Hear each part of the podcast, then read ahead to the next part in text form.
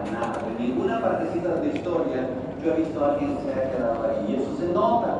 Y estamos muy agradecidos que también haya aceptado venir y también poner lo más que puede para que tú tomes esa decisión que tienes que tomar. Todo el ánimo que te pueda dar ellos para que tú llegues a ese punto de querer hacer las cosas. Así que si me acompañan, demos la bienvenida, por favor, directamente desde Bogotá, Colombia, nuestros queridos amigos y diamantes, Fausto y Daisy Gutiérrez. ¡Uh!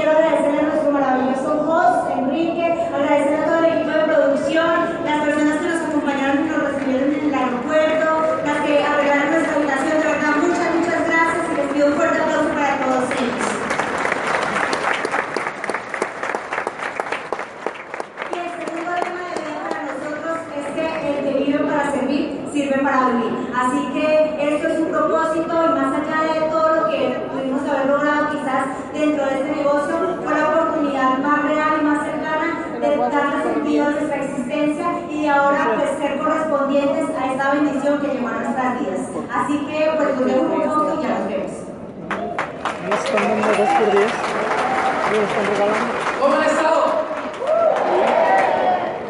Muchachos, estamos llegando a la parte final de nuestra convención. Y quizás muchos de ustedes ya comienzan a sentir que es hora de ir a comernos el mundo, ¿verdad? ¿Cuántos de ustedes cada vez que vienen a una convención salen con ganas de comerse el mundo? Si el que está al lado suyo no levantó la mano, corra. Me dio el agua, me dio el agua. Si algo nosotros hemos aprendido es que poco a poco, en la medida que uno más pasa tiempo en las convenciones, en la medida que uno más pasa tiempo en el negocio, nosotros nos hemos dado cuenta que cada convención suma la historia que cada uno de nosotros escribe.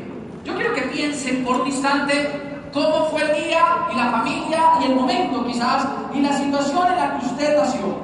Porque detrás de cada diamante hay una gran historia. Y detrás de cada diamante hay sobre todo una historia de alguien que estuvo dispuesto a apostar todo para que usted estuviera el día de hoy acá. Y obviamente a nosotros si algo nos llena de felicidad y de orgullo es saber que una vez entras al negocio de hambre, todo lo que has vivido comienza a tener sentido.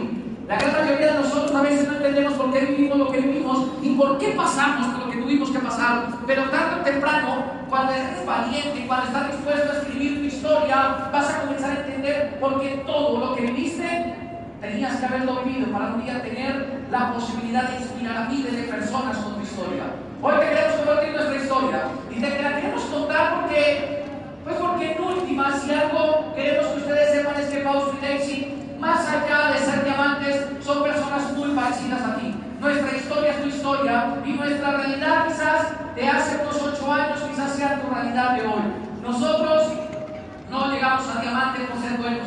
Llegamos a, a sencillamente por tener el valor de escribir una historia diferente a la que un día vivíamos.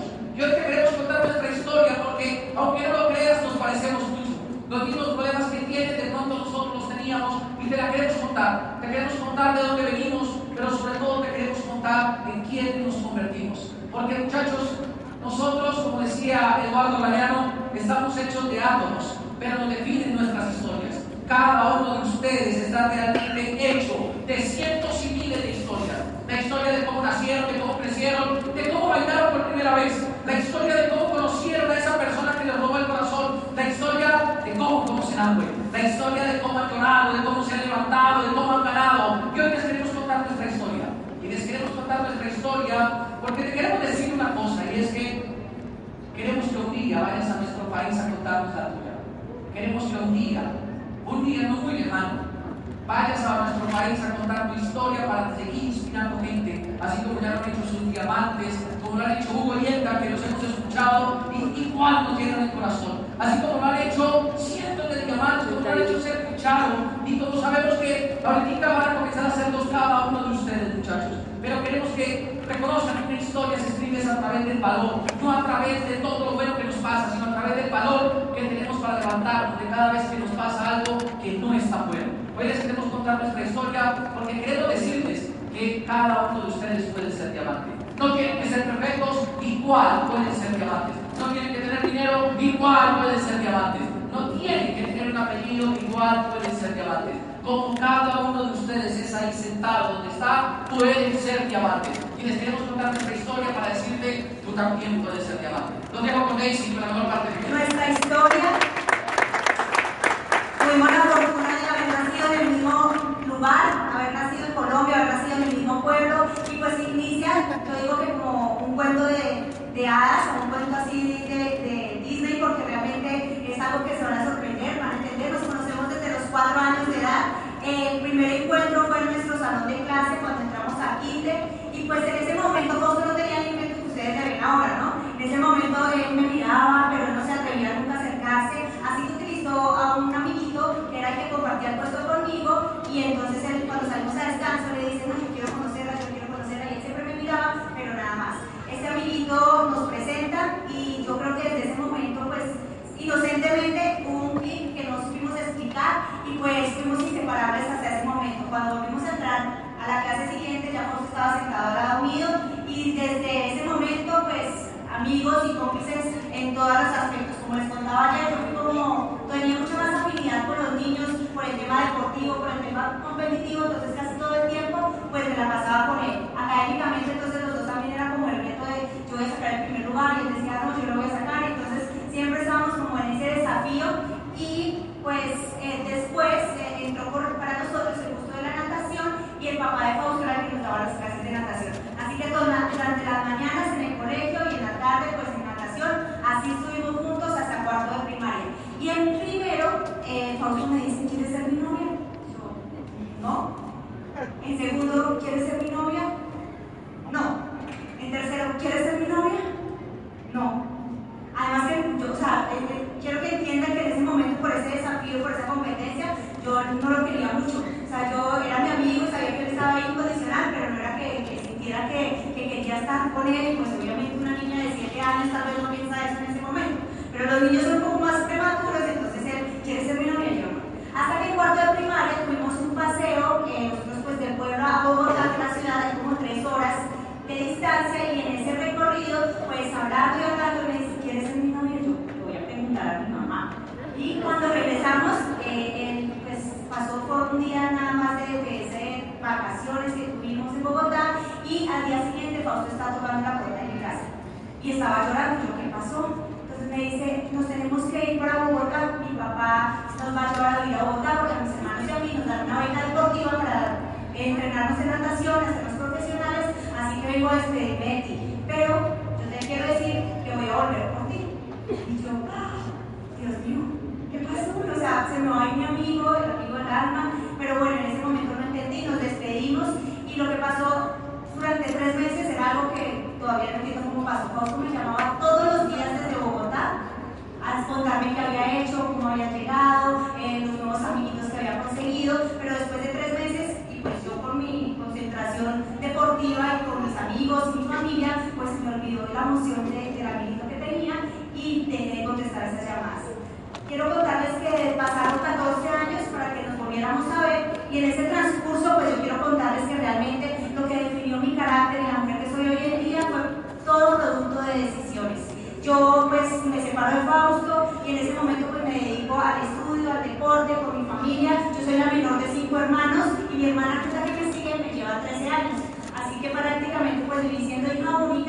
mis papás, eh, mi mamá siempre fue ama de casa, siempre estuvo conmigo, mi papá era el que trabajaba, mecánico, manejó taxi durante un tiempo también, y mis hermanos pues tuvieron hijos muy rápidos, así que terminaron el bachillerato y a trabajar para pues, cumplir con esa responsabilidad de ser papás. Y en ese punto pues crecí, cero eh, fiestas, cero calle, todo deporte, deporte y estudio. Hasta que pasé en mi vida una situación bastante fuerte que fue la que partió mi vida. Cuando yo cumplí 15 años, mi hermano que tenía en ese momento 29 eh, fue secuestrado y murió en unas condiciones, pues digamos que muy difíciles por la guerra que estaba viviendo en Colombia. Uno nunca piensa que eso le va a pasar a uno. Pero nosotros estábamos en el pueblo y fue una situación bastante difícil. Mis papás entraron en una depresión muy fuerte, dejaron de comer, perdieron más de 25 kilos cada uno. Yo solo los veía encerrados y como era lo único que vivía con ellos, pues yo me sentí como responsable y desesperada porque yo no sabía cómo ayudarles. Sin embargo, pues eh, eso pasa, ellos tratan de manejar ese dolor. Obviamente cada uno de, los hijos de una manera empieza a aislarse, éramos una familia muy unida, pero en esa situación cada uno manejó el dolor de una manera diferente y lo que hicimos fue cada uno aislarlos. Entonces yo ya dejé de pasar tiempo con mis papás, mis hermanos ya no iban a la casa y cada uno manejó el dolor de esa manera.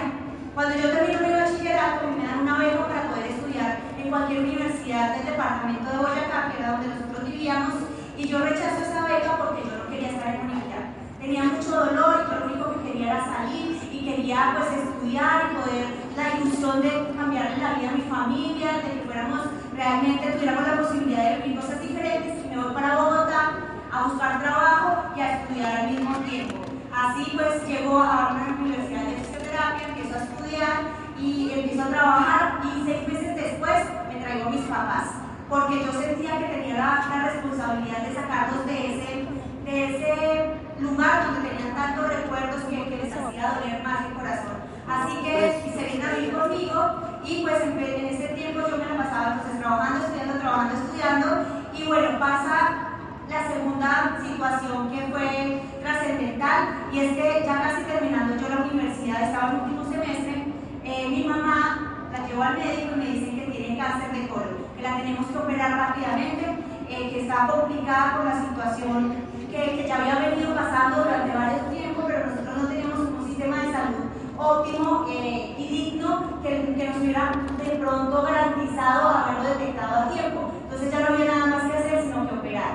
Entonces, bueno, se hacen todos los papeles.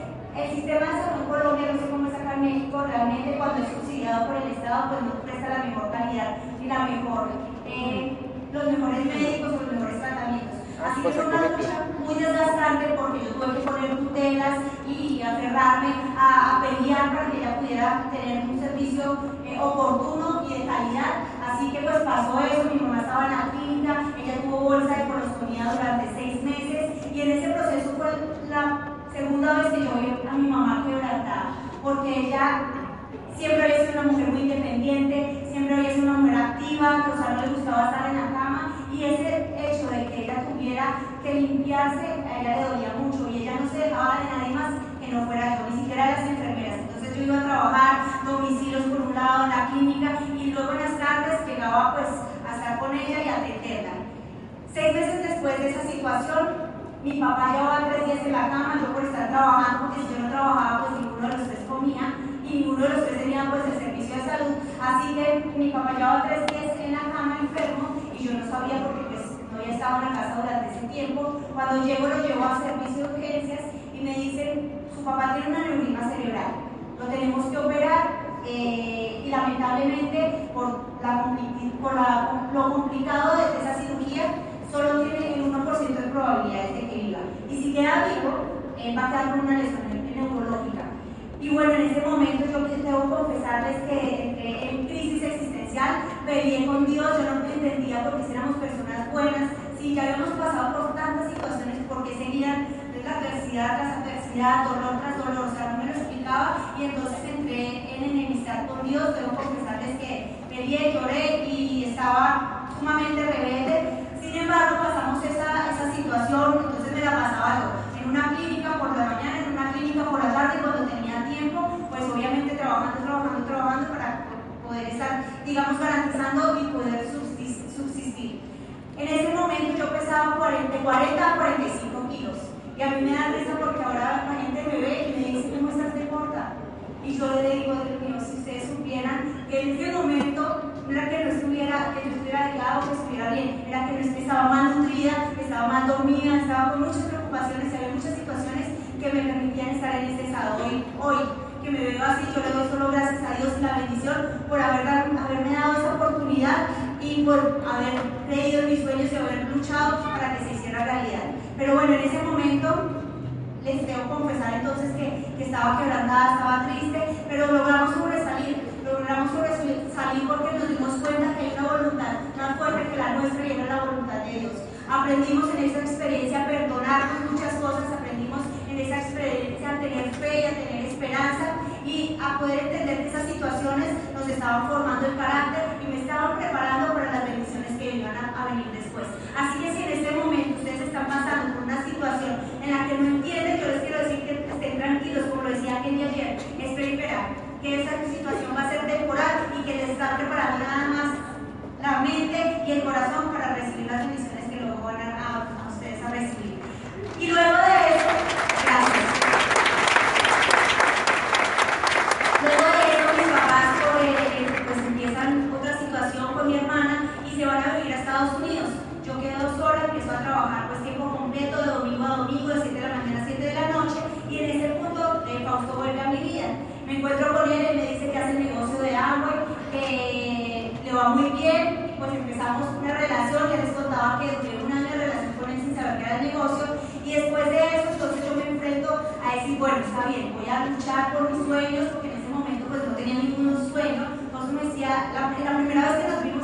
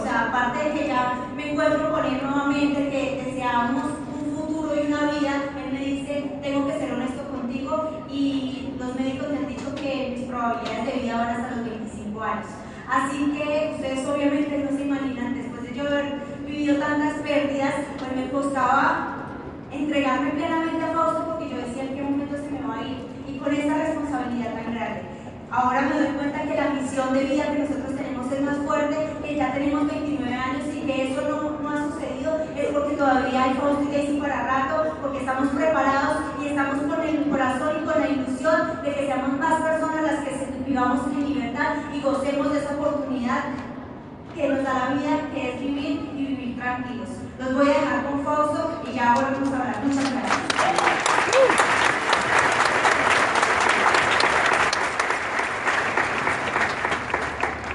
llevo cuatro años subiendo a la puerta.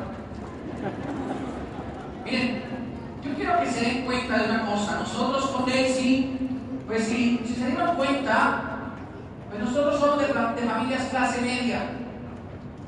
Y pues obviamente de este lado soy yo.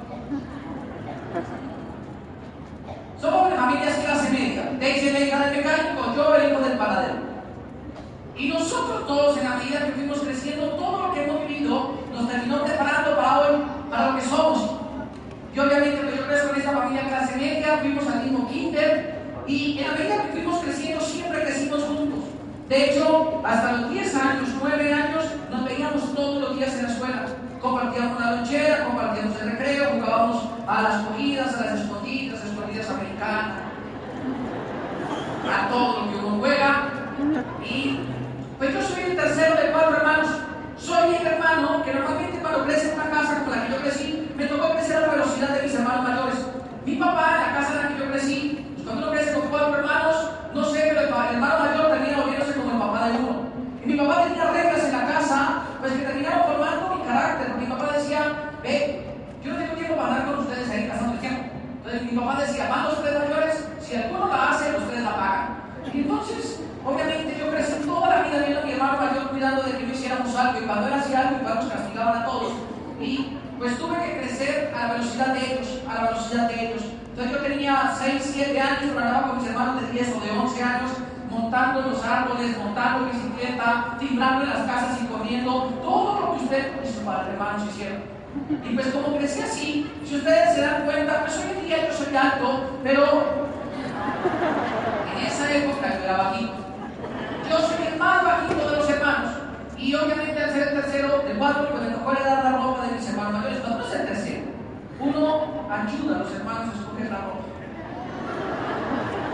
Uno le dice, ese amarillo te queda lindo, cómprala. Y la heredera hasta que tenía más o menos 17 o 18 años quizás. Con el desfortunio de que en mi casa hermano menor nace gigante. O sea, ese niño que ven ahí, que llevo 4 años, mide un 87 ahorita. Entonces yo le daba ropa del mayor, del segundo y del menor. Y, y quedé con una casa así, muy trabajadora de mi papá y mi mamá. Y en casa aprendimos muchos valores, por ejemplo, aprendimos a trabajar y aprendimos desde pequeños a ganar unas cosas. Porque otra regla que tenía mi papá en la casa que es que eh, en la casa mía, el que no trabaja no come. Mi papá panadero, pues se levantaba temprano como los panaderos y se acostaba tarde como los panaderos. Y mi papá tenía un plan de vida para sus hijos. Si el papá no es panadero, él quiere que los hijos sean panaderos. Él sí quería que echáramos para adelante. Él decía, van a ir a la universidad, pero van a estudiar algo que les sirva a la panadería. Usted va a ser administrador de empresas para que administre las panaderías. Usted va a ser abogado para que entienda las panaderías. Usted va a ser contador para que cuente la plata de las panaderías. Y usted médico para que cure a todos los panaderos de las panaderías. O sea, todo el tiempo había un plan de vida, porque los papás siempre quieren lo mejor para uno y todo el tiempo se echa de ganas, se echa de ganas, y escriben un libreto para cada hijo que espera que el hijo cumpla, o por lo menos así en mi casa. Y mi papá es un tipo que todo el tiempo, yo a veces hablo de mi papá y la gente dice, ¿cuándo se murió? Mi papá tiene 57 años hasta ahora, pero es un tipo pues que siempre fue duro porque mi papá creció en el campo. Y la gente que crece en el campo crece recio o blandita. Entonces mi papá decía en la casa, el que no trabaja no come. Y yo me acuerdo que yo aprendí a trabajar desde que era pequeño, porque en mi casa pues, la panadería era exitosa hasta que la panadería en el pueblo había dos panaderías, la de mi tía de mi papá. Eran las únicas dos, era un monopolio de panaderos. Pero un día comenzaron a montar muchas panaderías alrededor y mi papá dijo, vamos a montar otras panaderías, otra forma de vender. Mi papá se fue tocando puerta a puerta en todo el pueblo y le decía a la gente, doña María, yo vengo a traer pan todos los días a las 5 de la mañana. A la puerta de su casa, pero me tienen que contratar por un. Y luego doña Melba y los mismos con doña Beatriz, con todo el mundo, hasta que acumuló más de 100 clientes. Y algún día alguien llegó y dijo, Marcos, ¿usted cómo va a repartir todo el pan al mismo tiempo? Digo, tranquilo, yo tengo un sistema de distribución. Tenía tres hijos mayores que andábamos por pueblo. Desde que yo como 6, 7 años repartí pan en cajas en el pueblo. Obviamente al principio no quería, pero mi papá tenía una forma pedagógica de enseñar. Mi papá yo digo, es un maestro para muchas cosas. De hecho, yo me acuerdo la primera vez que me fue a levantar a las 4 y media, nos decía con el pie así. Levántese, tengo que ir a repartir. Yo tenía por ahí 7 años, creo, y yo me paré y le dije, pero yo no quiero, tengo sueño. Fausto, si no se levanta, que no trabaja no come. Le dije, yo le pedí que me trajera Y durmiendo, él no me dijo nada. Cuando me levanté, mi mamá había preparado un plato típico que se llama la changua. Para vayan a Colombia tienen que probar changua. Y la sirvió, y yo vi que le sirvió a mi hermano, al otro, a mi papá, y a mí no. Dijo, mami, mi changua. Digo, su papá dijo que no le sirviera a usted. Le dije, ¿cómo? Digo, sí, usted no se reparte, levantó a repartir pan. Le dije, ¡ah! No va a tener hambre. Su papá dijo, hable con su papá. Papi, no. Digo, Fausto, aquí el que no trabaja no come, pero está buenísima la chancha. Me fui para la escuela con un hambre y llegué allá a mis compañeros, les escribí un poquitico de las 11 y en mi casa se cocinaba una gallina solo los domingos, al horno. Pues ese día, me de cuenta era miércoles, no sé qué día era, pero llegué y había gallina. Y le sirvieron a mi hermano, al otro, a mi papá, al chiquitito, a mi abuelita, a mi tía, a todo el mundo menos a mí. Por alguna razón, yo no podía a las cuatro y media estaba bañado listo. Miren, yo a repartir pan desde pequeño, le cogía amor al trabajo, porque me di cuenta que en el trabajo hay dinero. Y como yo les conté ayer, pues yo vi a mi papá contar dinero muchas veces en la panadería, porque la panadería de mi papá era exitosa. Por lo menos yo vi una familia exitosa hasta los 10 años. A los 10 años yo veía a mi papá guardar dinero, yo lo veía contar dinero, yo lo veía próspero y no nos faltaba nada. Cuando cumplo 10 años, nos dan una beca para irnos a nadar a Bogotá en el año 98 y nosotros nos vamos a Bogotá, una ciudad de 11 millones de habitantes, y llegamos allá y nos metieron a privados, muy bonito, y hacíamos mercados todos muy buenos, y vivíamos en un departamento donde cada, aquí se dice departamento, ¿verdad? En un apartamento donde cada hijo tenía una habitación, la de Marco, la de Rubén, de Sebastián, la mía, y vivíamos muy cómodos hasta que mi papá en 10 meses se quiebra. Yo vi como mi papá en 10 meses perdió lo de 30 años de trabajo. Todo, todo. Un día llegó a la reunión y nos quedamos. ¿Y qué es eso? No, pues ya no van a entender. Y evidentemente yo de los 10 a los 18 años viví una, una adolescencia donde lo que más primaba era lo que no teníamos. Lo que más nos dimos cuenta fue el cambio de vida. Nos fuimos de un apartamento donde cada uno tenía una habitación a dormir en una habitación todos. Y dormíamos en lugares como un colchón. Y yo decía, pero ¿por qué tenemos que vivir esto a los 10 años? Yo no me entiende eso. La primera vez que yo vi que tocaba tomar colada de 7 granos al desayuno, al almuerzo y a la cena fue en esa época. Y obviamente, pues eso fue un cambio para nosotros, a los 10 años sentí lo que era tener necesidad de dinero. Mis papás lo intentaron todo, son unos hombres y una mujer berraca, echada para adelante y, muy berracos, o sea, de esa gente que todo el tiempo le echan ganas, le echan ganas, pero no salían adelante. Lo intentaron muchas veces y en 8 años se quebraron 4 veces más. Sea, ¿cuántos de aquí se imaginan lo duro que es estar quebrado? Ahora imagínense quebrarse estando quebrado. Pues así nos pasaba a nosotros.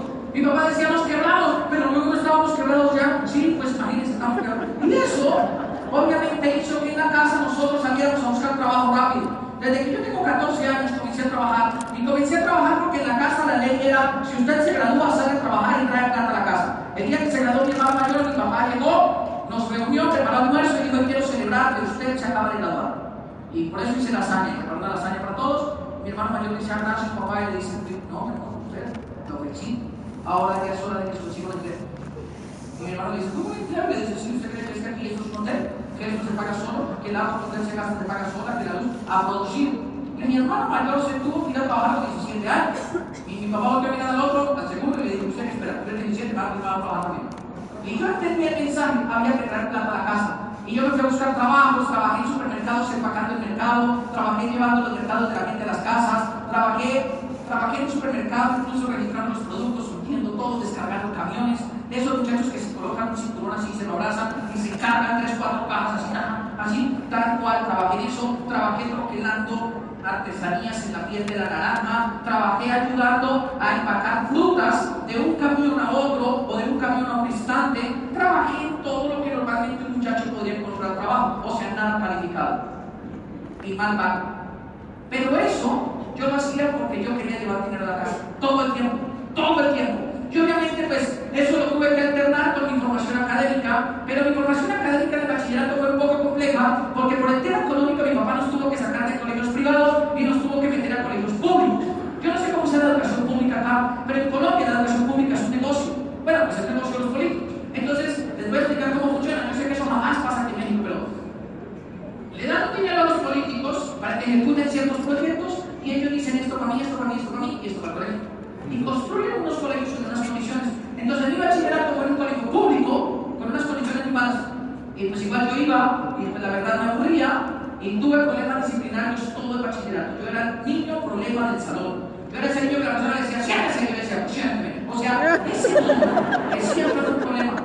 Y obviamente rompía los vidrios del colegio, le jalaba el cabello, el cabello a mis compañeras, yo la miraba así, les hacía muecas, yo me llevaba una vida de mi mamá en la casa solo para pasar así, le decía, pasó el labial, pasó el labial, pasó el labial, pasó el labial, estaba todo el tenía problemas de disciplina. Y los tuve, muchísimos. Hasta que en el colegio llegó una profesora. Miren, es que el colegio en el que yo entré, yo entré a los 11 años a grado sexto.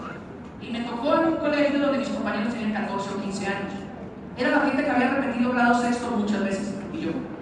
Y pues obviamente yo era chiquito. Y yo venía de una región de Colombia donde nosotros no decimos ni tú, ni, ni ni, ni nada de eso. Nosotros a la gente no le referimos, sino le decimos su merced. Todo el tiempo. Y yo era chiquito y a todo el mundo le decía su merced. Yo le decía, su merced tiene una verde, su merced tiene una verde, su merced. Y pues obviamente chiquito y así mis compañeros me pusieron su mercedcito. Nace este personaje, o sea, todo el mundo me decía, su mercedcito, no sé qué. Y yo para arriba para abajo, porque mi acento, la gente de Boyacá tiene un acento diferente. Obviamente a mí ya no se me nota, pero en esa época se me notaba mucho. Y yo a todo el mundo, pues su merced, su mercedcito nació. Y entonces eso hizo que en el colegio yo comenzara a sufrir bullying. Y me hacían bullying, y me hacían bullying. Y hoy en día lo llaman bullying, en esa época era algo normal. Levanta la mano el que sufrió bullying y no se traumatizó. ¿Vieron? Eso nos pasaba a todos. Y obviamente eso hacía que uno se volviera más berraco, más echado para adelante. Porque yo me acuerdo que una vez incluso, pues obviamente te rompieron el ojo aquí con un golpe. Y yo llegué a la casa y decía, papá, papá, me rompieron el ojo. Y ¿cómo me rompieron? Y papá me dice, apréndase a defender. Si usted no soluciona sus problemas toda la vida, va a estar sufriendo por otros. Y obviamente eso me volvió un tipo que yo aprendí a solucionar cosas y me volví, eso me llevó a volverme disciplinado, porque yo aprendí a solucionar problemas. Después a hacerle bullying a los profesores. Entonces yo me acuerdo que llegaba el profesor, el profesor estaba hablando y yo decía, profe, yo no le creo. Y él decía, ¿y qué, qué importa? Y yo le decía, ah, no importa, vámonos muchachos. Y todo el mundo se salía del salón. Y cuando yo iba a la puerta le decía, eso es para que la próxima le importe. Y cosas así. De hecho, un día un profesor me dijo, ¿se sienta o lo siento? Le dije, usted a mí. Y yo era chiquitito, ¿no? O sea, ahora le cuento un mercecito peligroso. Le dije, usted a mí. ¿Y sabe qué? Está como para caer del profesor. Y todos nos fuimos, le hicimos así encima y todo el mundo se le trataba encima hacia el profesor. Y, y solo por eso pidió renuncia. Y obviamente eso hizo que el colegio tuviera que contratar a otra profesora. Que digo yo es un ángel que Dios te puso en la vida. Se llama Martica. Cuando Martica llega al colegio, en la primera clase que me preparé, dije, profe, no le creo. Y fue y me miró hacia los ojos así directos. Y, ¿Cómo se llama usted? Y le dije, Fausto. Digo, pues Fausto, yo no vengo aquí a que usted me crea, vengo a formar, tomar cómo se sienta. Y me dejaba así del saco y me sentó así. Yo pensé, ¿estás equivocado? Le dije, entonces usted no me puede jalar del saco, yo tengo derecho a la libre expresión. Digo, haga lo que quiera. Yo me fui para la casa y dije, papi, la profesora me partió el brazo. Y, y de luego de eso, mi papá el otro día fue al colegio y me le dice a la profesora, profesora, ¿cómo le va? Cuéntame qué fue lo que pasó.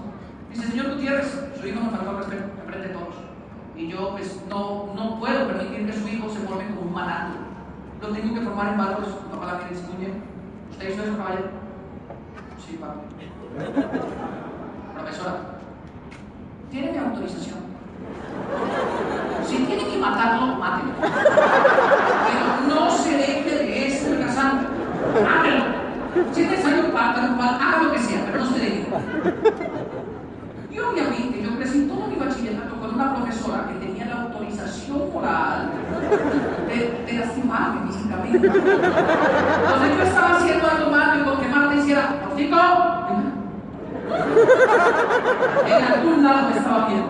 Eso me logró corregir muchas cosas en disciplina, pero yo cuando llego a grado 11, pues mi disciplina seguía estando un poco mal y me presento a una universidad, a un concurso y me gano una beca para estudiar ingeniería química, pero a mí no me gustaba la química.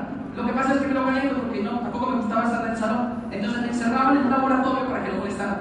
Y me encerraban y yo me ponía a jugar con las probetas y con las pepetas y con todo eso y hacía estallar todo eso. De eso es lo que uno logra hacer en el laboratorio.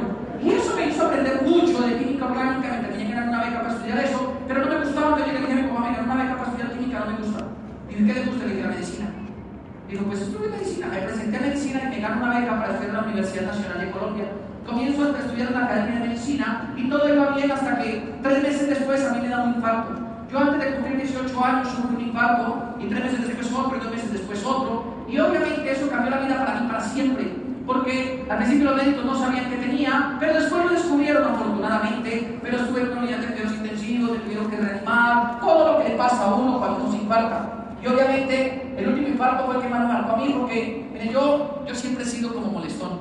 O sea, yo siempre he sido mamón. A mí. ¿Sí está bien dicho eso? Más o menos. Calzón. Sí, ya, calzón, ya lo corregí. No sean tan pensados. ¿Dónde iba? Ya. Y obviamente, y obviamente, pues, entonces, como siempre he sido así, miren, entre el primero y el segundo hubo, hubo un tiempo Después del segundo al tercero hubo otro tiempo me llevaban de ambulancia en ambulancia, de clínica en clínica, de clínica en clínica. Y obviamente eso hizo pues que yo pensara que nunca más me iba a volver a pasar. Y a mí me llevaban todos los días en una ambulancia, hacer un examen diferente, andaba con un holter puesto para arriba y para abajo, iba al baño, me bañaba, todo con esa vaina puesta. Hasta que un día yo me di cuenta que el paramédico iba en ambulancia y como que se dormía. Y pues todo estaba como tan tranquilo que yo como decía, ¡No! se despertaba y decía, no, no, no, todo bien. No se dormía. Y yo lo molestaba.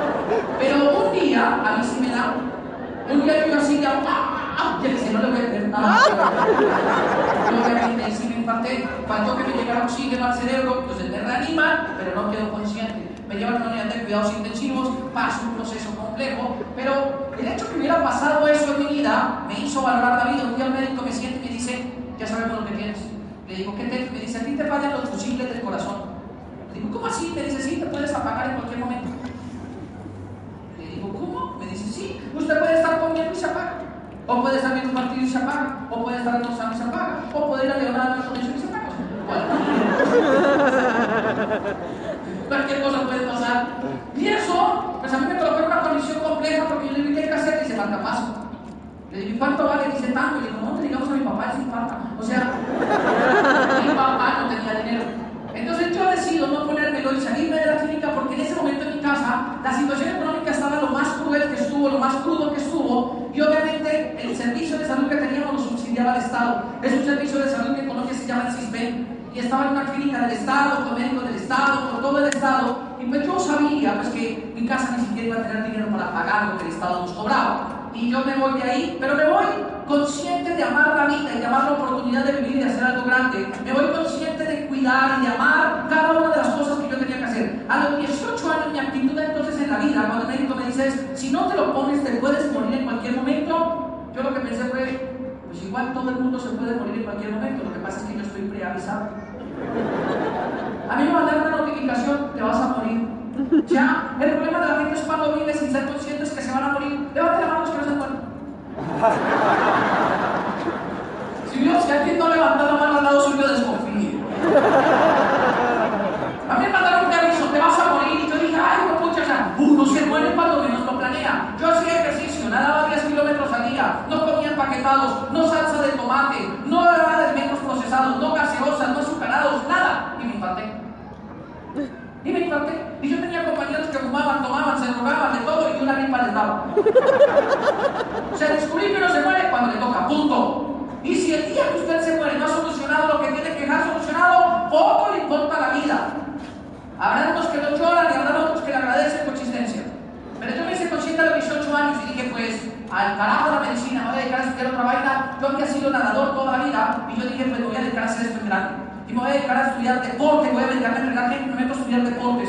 Y entro a la universidad a estudiar deportes y me pago la carrera vendiendo brownies en la universidad, croissants, trabajos, resúmenes, monografías, ensayos, todo lo que tuviera que vender lo vendía, todo lo que tuviera que vender lo vendía, todo lo que tuviera que vender lo vendía. Nunca vendí mi cuerpo, pero no es correcto, pero todo lo que tuve que vender lo vendía, todo. Vendía respuestas de parciales, lo que tuviera que vender, todo.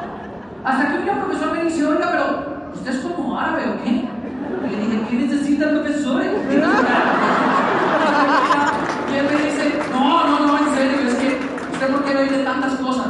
Le dije, profe, porque yo me pago la universidad. Me dice, ¿por qué? Digo, porque yo tengo un sueño, profe. Yo tengo que terminar la carrera porque en mi, en mi casa no hay profesionales.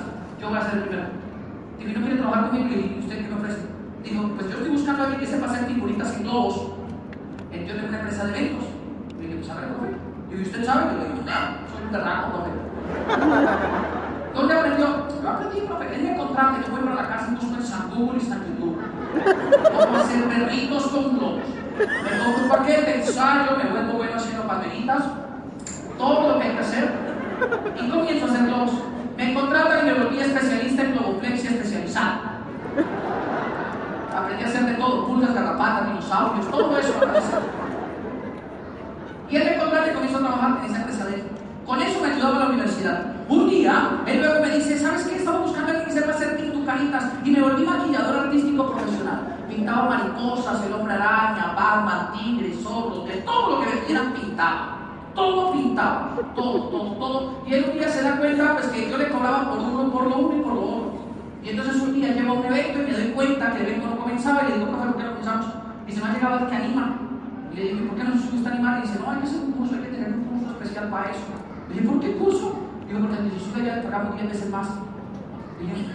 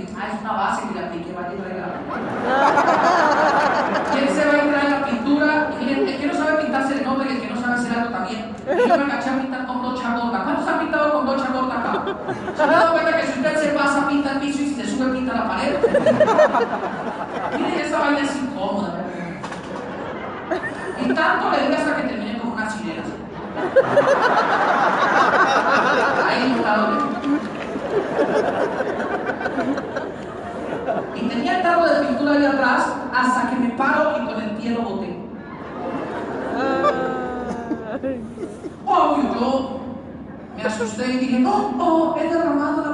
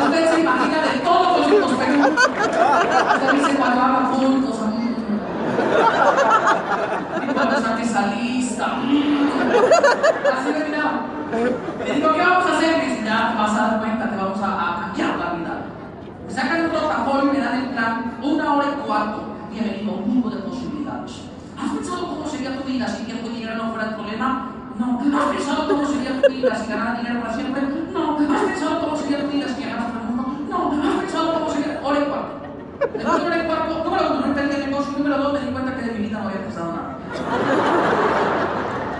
Frustrado. Pero mi Carlos hizo una pregunta que usted debe aprender a hacer. ¿Le entras o no? Yo le dije, socio del jefe, así han entendido, sí. Sí, le entro. ¿Cuánto vale? Me dijo, 118.500 pesos colombianos. Le dije, pero no tengo plata. O sea, un diamante. No tenía plata. Si usted lo dijo, puede ser diamante. Y él dijo, no tengo, yo le dije, no tengo plata. Dijo, consíguetela. Le dije, usted mi jefe, anticípeme. Y él saca cuenta, yo recibo cuento y el pago, y él recibe y guarda en el bolsillo. Y entro al negocio de Amway, 18 años tenía, y entro feliz, y me voy a la casa y le digo a papá, papá, acabo de conocer un negocio, nunca más se va a volver a quebrar en la vida, jamás. Dice, ¿qué te quejabas? Y me digo, ¿usted ha escuchado de Amway, papi? Me dijo, sí, es una pirámide, lo van a robar, y esa gente le lava el cerebro a la gente en convenciones que hacen. Y yo, "Mm". ¿Y usted cómo sabe? Digo, a mí me intentaron meter en el año 96. Al pueblo llegaron unos mexicanos a contar el plan. Y yo la verdad me salvé de que me metieran. Se salvó. Dijo, sí. Le dije, en el 96, sí. Era el año 2006, febrero del año 2006. Me dice, le prohíbo que se meta. Y le dije, le prohíbo que opine de lo que me. Y comencé a hacer el negocio. Mi familia no estuvo de acuerdo, mi papá tampoco. Y obviamente, Obviamente pasaron cosas. Mi primer cheque en Amway, 17 dólares. Cuando yo entro al negocio, el primer mes, en el año 2006, me gané 17 o 18 dólares, que son eso. Y obviamente ya se habla, no ve la cara de un papá cuando usted le dice, me voy a ser millonario, su primer cheque de 18 dólares. Así que si usted se ha ganado más de 18 dólares, usted va a ser diamante. Usted va a ser diamante. Y mire, yo seguí al otro mes, ya me gané más, me gané como 30 dólares. Me creció el cheque de 18 a 30 es grande. ¿Cierto que sí? Sí. Un 60% de aumento. Pero el siguiente mes pasó lo inevitable, se me cayó el negocio. 19 dólares. Mi mamá se burlaba igual que ustedes. El otro mes me gané ya un poquitico más porque ya levanté el cupo, como 25 dólares. Al otro mes ya decidí ganarme más o menos unos 90 y al otro mes decidí ganarme casi unos 100 y pico de dólares y al otro mes me gané lo que equivaldría a dos salarios mínimos en Colombia en ese año, en ese mes. Tenía 18 años, era 18%. Mi papá estaba en desacuerdo con que yo hiciera algo. Y mi papá un día me sentó y me dijo, te largas de hambre o te largas de la casa. Y cuando uno no tiene claro los sueños, cuando uno tiene claro lo que uno quiere en la vida, cuando uno es capaz de defender lo que uno cree, uno termina sucumbiendo ante la presión de otros. Y yo le dije, ay, ¿qué usted piensa? Yo agarro plata pues de largo. Y me fui de la casa. Pero mi mamá ese día hizo tres preguntas que me cambiaron para siempre la vida. Me dijo, mamá, ¿dónde va a comer? Y mamá, tengo un grupo de 50 personas, puedo llegar a la mañana a la, la casa de uno, a la tarde a la casa de otro. ¿Y dónde va a dormir? Y le dije, bueno, Bogotá tiene 3.000 puentes, mamá. Debajo de cualquier. Entonces, ¿quién le va a lavar la ropa? Me quedo por usted, mamá. La razón por la que yo me fui de Amway es porque no sabía lavar mis propios calzones. Y decidí quedarme en la casa de mi papá para hacer feliz a mi papá, pero para renunciar a mi sueño de hacerme libre. Mucha gente que usted conoce ha renunciado a Amway por cosas tan tontas como esas. Ay, es que mi marido no me deja, ¿y qué? Y mi mujer no quiere, ¿y qué? Y mi familia no me apoya, ¿y qué? No va a renunciar a su sueño, no cometa el error que yo cometí. Y si ya lo cometió, es hora de volver. Porque yo lo cometí y ese error me costó tres años de mi vida. Tres años donde me fui a trabajar como usted trabaja. Muchos jefes, pocos jefes, mucho salario, poco salario, buenos compañeros, malos compañeros, buenos negocios, malos negocios, buenos empleos, malos empleos. Y después de tres años me habían contado Amway seis veces más. Y yo no quería volver. No quería volver. No quería volver. Pero cuando yo a los 20 años me entero que voy a ser papá, obviamente la conciencia se despertó, pero cuando nace Sara la conciencia volvió a crecer, porque entendí que Sara era durante cuánto tiempo. Y dije, pues hay que hacer algo, hay que hacer algo. Y cuando me vuelven a buscar Amway, lo vi más como la solución a la falta de dinero. Y me metí al negocio de Amway. Pero mira lo curioso, mi Upline, cuando me invitó no me negoció nada, me dijo, vas a tener que ir a una convención Y por eso yo soy de los que creo, y le digo a usted, que los diamantes se hacen en las convenciones. Por eso yo soy de los que promuevo más las convenciones y la compra de las boletas de las convenciones. Porque mi hambre te digo, apenas me volvió a dar plata, yo le dije, listo, yo le entro. ¿Cómo hago para ganar plata? Y me dijo, lo primero tienes que ir a una convención. Le dije, ¿cuánto es? Y me dijo, el sábado que viene. Le dije, ¿cuánto vale? Me dijo, 250 mil pesos colombianos. Le dije, ay, no, no tengo plata. Digo, yo sé que no tiene plata, si la tuviera no estaría perdiendo el tiempo acá. Dije, ah. Vaya y consígasela. Y yo me acuerdo que me había tratado de conseguir 250 mil y no los conseguí ni de lunes a viernes. Llegó el sábado y el sábado el Ricardo me dice, ¿te conseguiste la plata? Le dije, no, Ricardo, no me la conseguí y no me joda más. No me vuelva a llamar, no más, no más. Y él me dice, mira, José, haz lo que sea, saca la plata de lo que sea, pero. Le digo, mira, Ricardo, estoy recién despedido. La única plata que tengo ahorrada es de los pañales de Sara. Yo soy un papá responsable y no voy a hacer que mi hija pase necesidades. Me dice, ¿tú es una semana de necesidad o una vida de escasez? Y se jodió Sara, Obviamente, llegué a la convención, mi primera convención fue en el año 2009. Y cuando llego a esa convención, tres cosas pasaron. Número uno, descubrí que la gente de agua es diferente. Dije, esta gente piensa diferente, sonríen sospechosamente, todos se abrazan, todos se quieren. Esta gente es diferente. Segunda cosa que me di cuenta, que nunca hablaron de los productos. Todos los que se paraban acá hablaban y decían que el negocio les había hecho los sueños realidad. Hablaban de sueños, de familia, de esperanza, de recompensa. Y eso pues a mí me parecía raro porque yo iba a un negocio donde yo pensaba que eran jabones. Y yo dije, ¿dónde están los berracos jabones? ¿A qué hora nos van a enseñar a vender detergente? Y entonces no estaba disfrutando nada. Yo era de pronto como el que usted tiene al lado, negativo, cabizbajo y con una dieta natural. Estaba yo. Y me inmuté, bailaban, saltaban, se paraban, todo pasaba al lado mío y yo no me inmuté. Hasta el final del primer día, yo vi a Mauricio Correa reconocerlo como nueva Esmeralda. Cuando yo lo vi, le dije, no, ese chiquito como yo. Y Mauricio dijo que el negocio de agua consistía en resultados. Digo, su gente alrededor suyo no le cree porque usted no ha calificado. Así que si quiere que la gente le crea, califique, mamá. Y yo dije, mmm, y usted ahora sí, Pero yo tuve que vivir también un acontecimiento que en Colombia y en América Latina cambió la historia de agua para siempre. Yo vi el reconocimiento a José Bobadilla como nuevo diamante. Y obviamente cuando yo estaba ahí, yo ni idea quién era José. De hecho, ignoraba quién era ese man. Nunca me había escuchado un audio de él, nada. Pero entonces llegó un momento donde sale un, alguien de Brasil y dice, hoy estamos muy felices otro man de Colombia. Y Padre de Sousa presenta a José Bobadilla. Miren, yo no sabía quién era mía, era José. Al lado mío había una señora, como de unos 55 años, que era frontal de José. Y esa vaina, el estadio comenzó a gritar, de hecho es la ovación más grande que yo haya escuchado en mi vida para alguien. El estadio comenzó a vibrar, la gente hacía. Y escuchaba, José, José, José. Eran cuatro mil personas.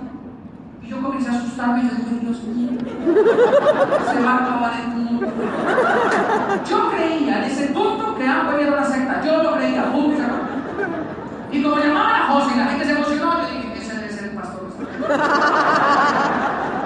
Mire, la gente gritaba tanto que yo, la verdad, yo no voy a decir la verdad, yo pensaba que esta vaina era como una secta donde en algún momento salía José y detrás un medio gigante y todo el mundo hacía, ¡Oh, sálve, O sea, yo lo alcancé a pensar. Se los fue lo pensar. Se ignorante. Pero llaman a José, sale José y el estadio se cae. O sea, literalmente no se callaba, José decía, oh, mira, que ah, todavía gritaba. A él se le salía la lágrima la gente gritaba más. O sea, fue una vaina impresionante. Y yo le digo a la señora, ¿quién es? Me dice, ¿quién es? Él venía de Popayán, y Popayán llevaba unas pañoletas, y llevaba moviendo las pañoletas, y gritando, José, José. Y yo no entendía quién era José. Ni idea quién era José. Y la señora que estaba al lado mío había movido la pañoleta toda la tarde. Y yo se la había botado. Porque yo no la quería tener más ahí comiendo la pañoleta. La señora me dice, mi pañoleta, mi pañoleta, mi pañoleta, mi pañoleta, la pañoleta. Le dice, señora, se me quedó la pañoleta, déjeme lo que va a decir el hermano. La dice, pues usted me disculpará, y se sube la silla. y dice, ¡Oh, sí! Cuando yo vi eso, yo dije, yo me daba cuenta de que se pelote. Y cuando yo iba bajando por una escalera lateral que había, José ya estaba hablando y él dice que él entendió que en el negocio de hambre, igual que en esto es de ganadores. Y por eso la gente que se raja los tiene que enterrar en el cementerio de los mediocres, donde nadie los va a llorar. Y yo escucho eso y digo, ¿cuál mediocre? Me quedo escuchándolos. Y desde ese día me convertí en un testigo de Jehová. Desde ese día me convertí al negocio de Amway. Porque yo entendí una cosa, que este negocio no depende de si a otros sí les funciona o no les funciona, depende de que usted lo quiera hacer funcionar para usted. Entendí que el diamante llega el que quiere, que aquí califica el que lo desea, que aquí el trabajo es el que responde por sus resultados. Punto. Y lo entendí ocho años y medio. Ocho años y medio que para nosotros en nuestro capítulo de la vida juntos se llama la mejor aventura vivida. Ocho años y medio donde hemos dado planes y la gente entra y luego se rajan. Ocho años y medio donde hemos encontrado amigos que se han quedado para siempre con nosotros. Ocho años y medio donde hemos llorado, donde hemos reído, donde hemos celebrado, donde a veces también se nos han caído los equipos y nos toca recoger la gente, los que quedan, decir vamos mis amores por aquí ahora. Y ocho años y medio donde hemos pasado lo mismo que tú has pasado. Ocho años y medio. Pero en esos ocho años y medio también nos dimos cuenta que la vida se vuelve una recompensa eterna. Y que el tema de emprender es un tema de aprender a viajar. Porque cuando viajas, lo que hace divertido el viaje no es el destino al que llegas, sino lo que vas viendo en el camino mientras vas llegando al destino. Y en ese destino comenzó la vida a cambiarnos un día. Y obviamente llegó mi primer viaje de platinos. Luego estuvimos en el primer viaje de liderazgo. Sarita comenzó a viajar conmigo. Yo soñaba con que ella fuera una niña que tuviera una vida diferente, con un papá sin deudas, con un papá que no tuviera que trabajar. Y por eso yo puedo decir que soy un papá tiempo. La recojo todos los días, la llevo al colegio yo mismo todos los días, la recojo del colegio. Almorzamos juntos, compartimos tiempo. David me dio un equipo de apoyo maravilloso al que estamos completamente agradecidos porque sin ellos y sin el equipo que tú tienes, tu vida no sería igual. Ellos nos tuvieron paciencia, nos acompañaron, nos secaron las lágrimas, a veces nos dieron una cachetada para que despertáramos, pero siempre estuvieron ahí para decirnos, usted puede y hágale, échele ganas. Y ese equipo nos ayudó a seguir viajando el mundo. Hemos pasado por lugares impresionantes. Nuestro segundo viaje liderazgo fue a Viña del País. Luego estuvimos en Viña del Mar, en Iguazú, en Cancún. La gente que admirábamos se comenzaron a convertir en nuestros amigos. Y la gente que antes escuchaba solo en audios, un día los tuve sentados y yo estaba sentado en la casa de ellos recibiendo asesoría, mentoría, consejería y la vida seguía creciendo para Sara. Luego de esto, pues obviamente la vida me permitió devolverle un poco a la gente que me aportó y Martica, que había sido mi primer frontal, que había sido mi primer auspicio, también fue mi primer plata, mi primer oro, mi primer platino, mi primer platino fundador y lo hizo con el cocodrilo, que es Norberto. Norberto hoy es el día uno de los empresarios más comprometidos que tenemos y Martín y Norberto sabemos que serán nuestros primeros diamantes en nuestra organización. La vida te va a permitir devolverle a la gente que ha estado contigo todo. Luego vino al año siguiente Cancún, nos hicimos Esmeraldas y ahí con Daisy comenzamos a compartir muchas cosas dentro del camino y comenzamos a compartir sobre todo muchas metas y comenzamos a compartir sueños. La vida nos volvió a juntar, nos dio la oportunidad de ponernos al día y la vida nos dio la oportunidad de decir, se vale la pena soñar. Yo siempre le dije a Daisy, ¿cuáles son tus sueños? Porque yo sé que una persona que tiene sueños es una persona que no se cansa de levantarse apasionada a trabajar por eso. Y la vida, la verdad, nos premió tanto. Yo todos los días hago algo sagradamente, salen los ojos y decirle a Dios, Dios mío, gracias. Gracias porque no me he muerto todavía. Y gracias porque pues sigo teniendo la oportunidad de vivir lo que siempre quisimos vivir. Al año siguiente Daisy califica platino como frontal mía y se gana viajar a Punta Cana y nos vamos a Punta Cana. Y estando en Punta Cana, pues la verdad, comenzamos a vivir la promesa de hacer un negocio en pareja feliz, de viajar por el mundo. Y obviamente eso ayudó a que nos decidiéramos y dijimos, pues a por todo, nos vamos.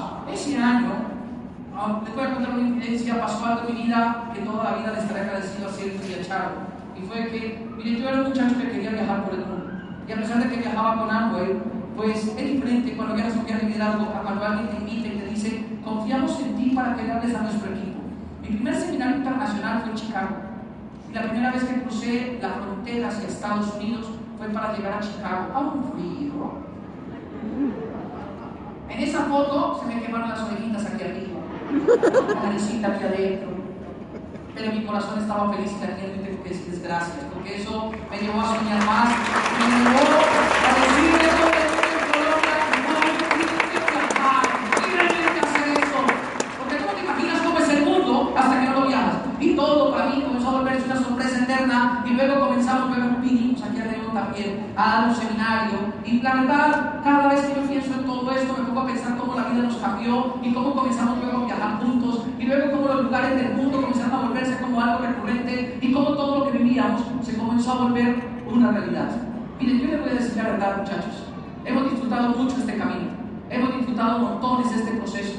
Este camino que usted ha emprendido, este camino que tú acabas de iniciar, es un camino que quizás no lo alcanzas a imaginar hasta dónde te va a llevar, pero lo que sí te puedo decir es que te va a llevar hasta donde nunca lo has imaginado. Un día despertarás en Venecia para ver la plaza de San Marcos, después podrás estar en Rusia, después en algún lugar del mundo. Pero lo que te voy a decir es que la vida te va a cambiar que nosotros realmente sabemos que nuestro presente es tu futuro y sabemos que quizás todo lo que estamos viviendo es solamente para decirte que tú también vas a vivirlo, es para decirte que no pierdas la esperanza y es para decirte que independientemente de todo lo que nosotros hayamos pasado, la gran mayoría de nosotros tenemos la misma oportunidad. Pero para poderlo lograr, muchachos, tenemos que entender la importancia de hacer que las cosas sucedan ya. La importancia de hacer que el sistema educativo nos acompañe. Porque les voy a decir la verdad. Uno comienza este negocio y uno no entiende a veces la importancia de educarse y educarse. Pero cada vez que uno se lee un libro de estos, cada vez que uno comienza a conectarse con la educación, es como, como entender cómo la vida le va a cambiar a uno a medida que la información que uno tiene lo empodera más. Uno comienza el negocio y lo primero que hace es ¡pam! meter su libro en la cabeza. Y tú hablas, te recomendará un libro y te dirá, métete un libro. Y entonces le dicen a usted, léase el libro de cómo ganar amigos y influir sobre las personas. Le dicen, léase el negocio del siglo XXI, léase la escuela de negocios, léase la magia de pensar en grande. Y ustedes apenas se meten un libro en la cabeza, la gente lo va a mirar así y va a decir, ¿qué es lo que usted trae? ¿Por qué lo vemos diferente? Porque un libro, la gente lo nota, pero no se te ve todavía. Y usted va a seguir educándose, y usted va a seguir en el camino de la educación, y luego de eso puede caer a sus manos un libro como este que se llama Dar y Recibir. Y usted aprende lo impresionante y lo poderoso que es aprender a darle a la gente lo mejor de usted para recibir lo mejor de la gente. Y ya cuando usted tiene los libros en la cabeza, ay, pues ya eso sí lo hace caminar diferente. Usted ya comienza a caminar y usted comienza a desarrollar más seguridad, y usted le comienza a decir a la gente, ¿sabes qué? Tu historia puede cambiar, vamos a hacer un negocio juntos. Porque a veces el problema de lo que hablamos no es lo que hablamos, sino la seguridad con la que lo hablamos. Y esa seguridad depende del sistema educativo que usted tenga en la cabeza. Y usted se comienza a meter libros, y es posible que usted se meta libros, y se meta libros, porque la medida que usted reconoce sus posibilidades. La historia de la gente cambia dependiendo de la educación que se metan en la cabeza. Y yo me acuerdo que yo me quedé en el negocio, y luego de haberme quedado comenzaron a caer libros como los de Dave Carnegie, ese de arte de hablar en público. Y a veces la gente me dice, ¿te entrenas? No, no me entreno en nada. La verdad, yo no leo libros. Y me metí un tercer libro en la cabeza. La magia de pensar en grande. Me leí muchos libros. Bien, si ya que hacer rico. Y ya cuando uno tiene tres libros, uno le dice a la gente, métete a un negocio y la gente se mete. Curiosamente, te preguntan qué negocio es a veces, igual la gente se mete. Porque no se imaginan cómo la educación comienza a acompañar todo el proceso formativo de uno. De hecho, somos producto de la educación que estamos dispuestos a adquirir. Por eso no negocien nunca el poder de una convención. Por eso no negocien nunca el poder de apostarse a usted mismo. Por eso nunca negocien poder de comprar 3, 4, 5, 10, 50 boletas más. Porque cada vez que usted lo hace, se está apostando a usted durante 4 o 5 meses más. Se está apostando a usted y a su familia. Y está demostrando cuántos libros tiene en la cabeza que le han aumentado su creencia. Luego de eso, fui y me metí otro libro. Un día me leí este libro, El capitalismo solidario. Y ese libro terminó de darme una idea y de casarme con la intención de hacer algo. Y yo me metía libros y me metía libros y la gente, entre más libros me metía, más raro me miraba. Decían, ¿y usted por qué ahora es así? ¿Cómo logró hablar tan rápido? Ay, papá, por algún lado se tienen que salir todas las palabras que me he metido en la cabeza. por algún lado. Pero si hay un libro poderoso, es este libro, este libro, de cómo ganar amigos e influir sobre las personas. Porque este libro, yo le voy a decir la verdad, como dijo Daisy, yo era un tipo tímido, era un tipo callado, y aunque usted no lo crea, era un tipo tatareto. Yo iba a hablar y, y, y, y, me pasaba eso. Pero cuando yo leí este libro, lo único que aprendí a hacer fue a sonreír y a dejar que lo que había dentro de Fausto fluyera. Yo no sé cómo se sienta usted para hablar acá, y esta mañana yo decía, qué nervios, ya casi me toca. Aunque usted no lo crea, todavía me pongo nervioso antes de hablar. Lo único que he aprendido a hacer es a confiar en los libros que me he metido en la cabeza. Y todos los meses me meto dos, tres libros. Todos los meses he aprendido a colocarme libros en mi cabeza. Y obviamente eso hace que la gente se cuestione y la gente diga, ¿y este man qué? O sea, ¿por qué lee tanto? Voy en un avión y voy leyendo. Voy en un tren y voy leyendo. Voy en mi carro y voy leyendo. Estoy en vacaciones y voy leyendo. Porque yo entendí que si todos queremos escribir una gran historia, todos tenemos que adquirir nuevos hábitos. De hecho, la gente me dice, ¿y cómo le haces? O sea, de hecho, yo sé que ustedes se están preguntando, ¿por qué no se le caen los libros? Porque entre más educación usted tenga, más equilibrio alcanzará.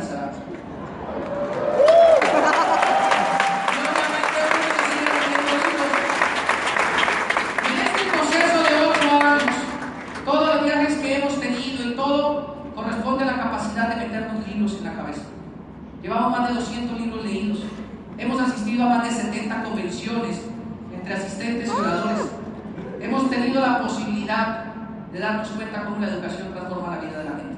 Así que muchachos, nunca más negocien, nunca más negocien la educación. Salgan a promover de la gente el poder de transformación que tiene el negocio de hambre a través de la educación, porque una gran historia se escribe a través de un gran compromiso.